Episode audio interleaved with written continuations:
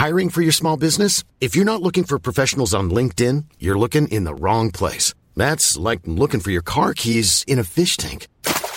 LinkedIn helps you hire professionals you can't find anywhere else, even those who aren't actively searching for a new job but might be open to the perfect role. In a given month, over 70% of LinkedIn users don't even visit other leading job sites. So start looking in the right place. With LinkedIn, you can hire professionals like a professional. Post your free job on linkedin.com slash people today. O Deus do Antigo Testamento era diferente do Deus do Novo Testamento. Gênesis capítulo 4. Comentário de Mário Persona. Uh, essa semana um, um médico escreveu para mim dizendo que ele estava assistindo os vídeos e tudo, mas ele ainda tem uma mente bastante uh, lógica, racional, cartesiana, e ele não conseguia ver uma similaridade entre o, o, Deus do Novo Testamento e o Deus do Antigo Testamento. Porque ele achava que ele, segundo a visão dele, o, o Deus do Novo Testamento é muito mais benigno e gracioso e misericordioso do que o Deus do Antigo Testamento, que era terrível, era vingativo e tudo mais. E aí eu, eu levei a conversa para o princípio, para Gênesis. Porque quando a gente quer entender uma história, a gente tem que ir no, no início da história. Não é? Você pega um livro na metade, você não sabe por que, que chegou ali. Então vai lá nas primeiras páginas, vamos ver como é que, como é que essa história começou para a gente entender onde ela está. E quando nós vamos lá em Gênesis, nós vamos encontrar uma coisa curiosa que até a semana passada não tinha, eu não tinha percebido isso que Deus deu ao homem total liberdade, inclusive depois de ter pecado. A gente sempre fala que no, no Gênesis, Adão e Eva tinham total liberdade, exceto de, de comer o fruto da, da, da árvore do conhecimento do bem e do mal. Deus, o resto tudo eles podiam fazer. E não existia qualquer penalidade para aquilo que eles fizessem. Então, eles caem uh, em pecado, eles são expulsos do jardim do Éden. Deus, o mesmo Deus do Novo Testamento, age com uma misericórdia tamanha ao ponto de colocar uma espada flamejante na entrada do Éden para que eles não voltassem para dentro do jardim e viessem a comer do fruto da árvore da vida. Porque daí eles viveriam para sempre naquela condição horrível de, de pecadores e com doenças, com seriam zumbis nesse mundo que não iriam conseguir morrer mais. Isso seria terrível, seria uma situação horrível. Deus, na sua misericórdia, veda a entrada no jardim do Éden. Então Deus estava sendo, sim, gracioso e misericordioso, e além de tudo, Deus sacrificou um animal para, com sua pele, cobrir a nudez de Adão e Eva, tipificando já que Cristo viria ao mundo para morrer pelos pecadores como um sacrifício, imolado naquela cruz como um sacrifício. Deus deu uma sentença ali também para Satanás, para a serpente, uh, dizendo que um filho da, da mulher iria esmagar a sua cabeça. A cabeça da serpente é onde está o veneno da serpente. E o filho da mulher iria esmagar a sua cabeça. Também uma referência a Cristo, que viria ao mundo para derrotar Satanás. A partir do capítulo, uh, do, do, capítulo 4 de Gênesis, o que nós encontramos é a primeira ação de um homem solto do jardim do Éden é fazer o quê? Matar o seu próprio irmão. E aí ele já traz, traz pra, à tona o que era o homem pecador. No, no sua, na sua pior, uh, na sua, no seu pior aspecto, um homicida. Um homicida. Isso era o homem pecador. Ele tinha ele tem aprendido com, com Satanás, que é homicida desde o princípio, a Bíblia fala disso, ele tem aprendido que ma matar o seu semelhante. E quando ele mata Caim, mata Abel, por inveja, por ciúme do sacrifício que Abel tinha feito, o que Deus faz com Caim? Ah, certamente o Deus terrível do Antigo Testamento mandou apedrejar Caim, mandou colocar Caim em grilhões, mandou torturar Caim, ou pena de morte para Caim. Não. O que Deus faz com Caim? Nós vamos, vamos abrir lá em Gênesis, capítulo 4, no versículo 6.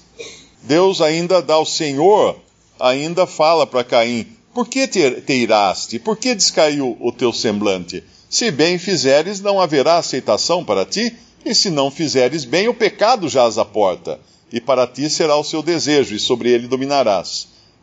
O Senhor dá ali uma, uma chance para Caim, para passar por cima daquele ciúme, daquela ira, daquela inveja que ele teve de seu irmão, mas o que acontece? Caim não, não, não se arrepende. Caim vai, continua, ele dá um passo, ele dá outro passo, dá outro passo, e ele acaba matando o seu irmão uh, Abel no, no, versículo, no versículo 8. E o Senhor, no versículo 9, onde está Abel, teu irmão? E ele disse: Não sei, sou eu o guardador do meu irmão?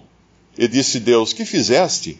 A voz do sangue do teu irmão clama a mim desde a terra. E agora maldito és tu desde a terra, que abriu a sua boca para receber da tua mão o sangue do teu irmão. Quando lavrares a terra, não te dará mais a sua força. Fugitivo e errante serás na terra. Então disse Caim ao Senhor: É maior a minha maldade que a que possa per ser perdoada. Quem, quem falou isso, Caim? Deus não falou que você não podia ser perdoado. É Caim que acha agora, ele, ele para si mesmo, ele diz que ele não pode ser perdoado, mas Deus não falou que ele não podia ser perdoado. Deus disse a ele que ele ia lavrar a terra, ia ser mais difícil do que era antes, que ele ia ser fugitivo, errante na terra.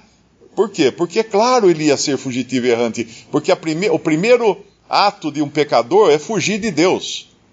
E como de Deus ninguém consegue fugir, porque Deus está em todos os lugares, um pecador ele vai sempre tentar fugir de Deus vai ter, sempre se esconder de Deus, como Adão e Eva já tinham tentado se esconder de Deus no jardim do Éden. E no versículo 14: Eis que hoje me lanças da face da terra, e da tua face me esconderei, serei fugitivo e errante na terra, e será que todo aquele que me achar me matará. Uh, Caim está preocupado consigo mesmo, mas olha o que Deus faz. O Senhor, porém, disse-lhe: Portanto, qualquer que matar Caim, sete vezes será castigado. E pôs o Senhor um sinal em Caim para que não o ferisse qualquer que o achasse. E saiu Caim de diante da face do Senhor e habitou na terra de Nod, da banda do oriente do Éden. Deus agiu em extrema graça com Caim. Ele não matou Caim, ele não, não torturou Caim, ele não fez nada com Caim. Ele deu a Caim todas as chances de se converter, de se arrepender do seu pecado. Deus deixava Caim livre. Colocou até uma proteção em Caim. Vamos falar, ah, esse, esse é o Deus terrível, esse é o Deus irado, que as pessoas falam tanto mal dele do Antigo Testamento. É esse Deus irado, que na verdade é um Deus gracioso. E se a gente continua lendo o livro de Gênesis, nós vamos ver que ao, até o dilúvio, Deus deixou o ser humano livre e solto para fazer o que bem entendesse sem consequências. Não havia pena de morte, não havia governo, não havia restrições.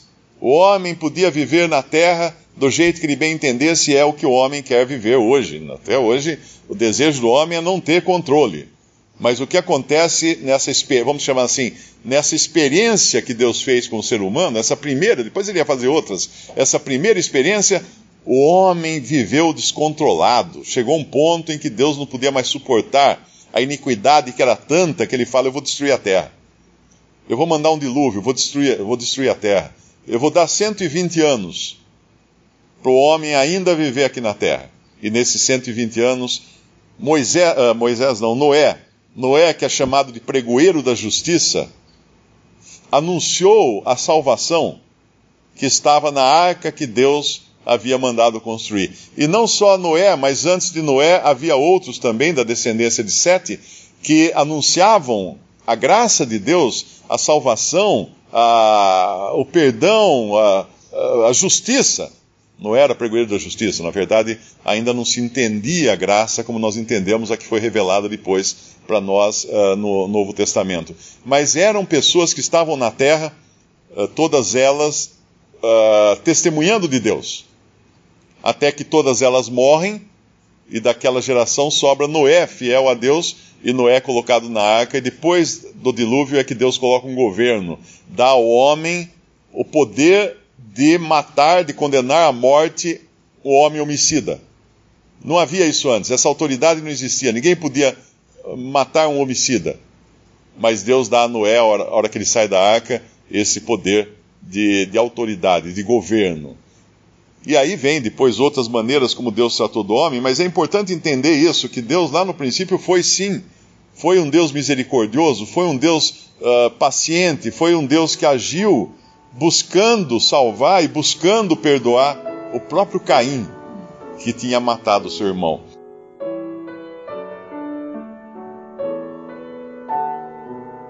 Visite respondi.com.br.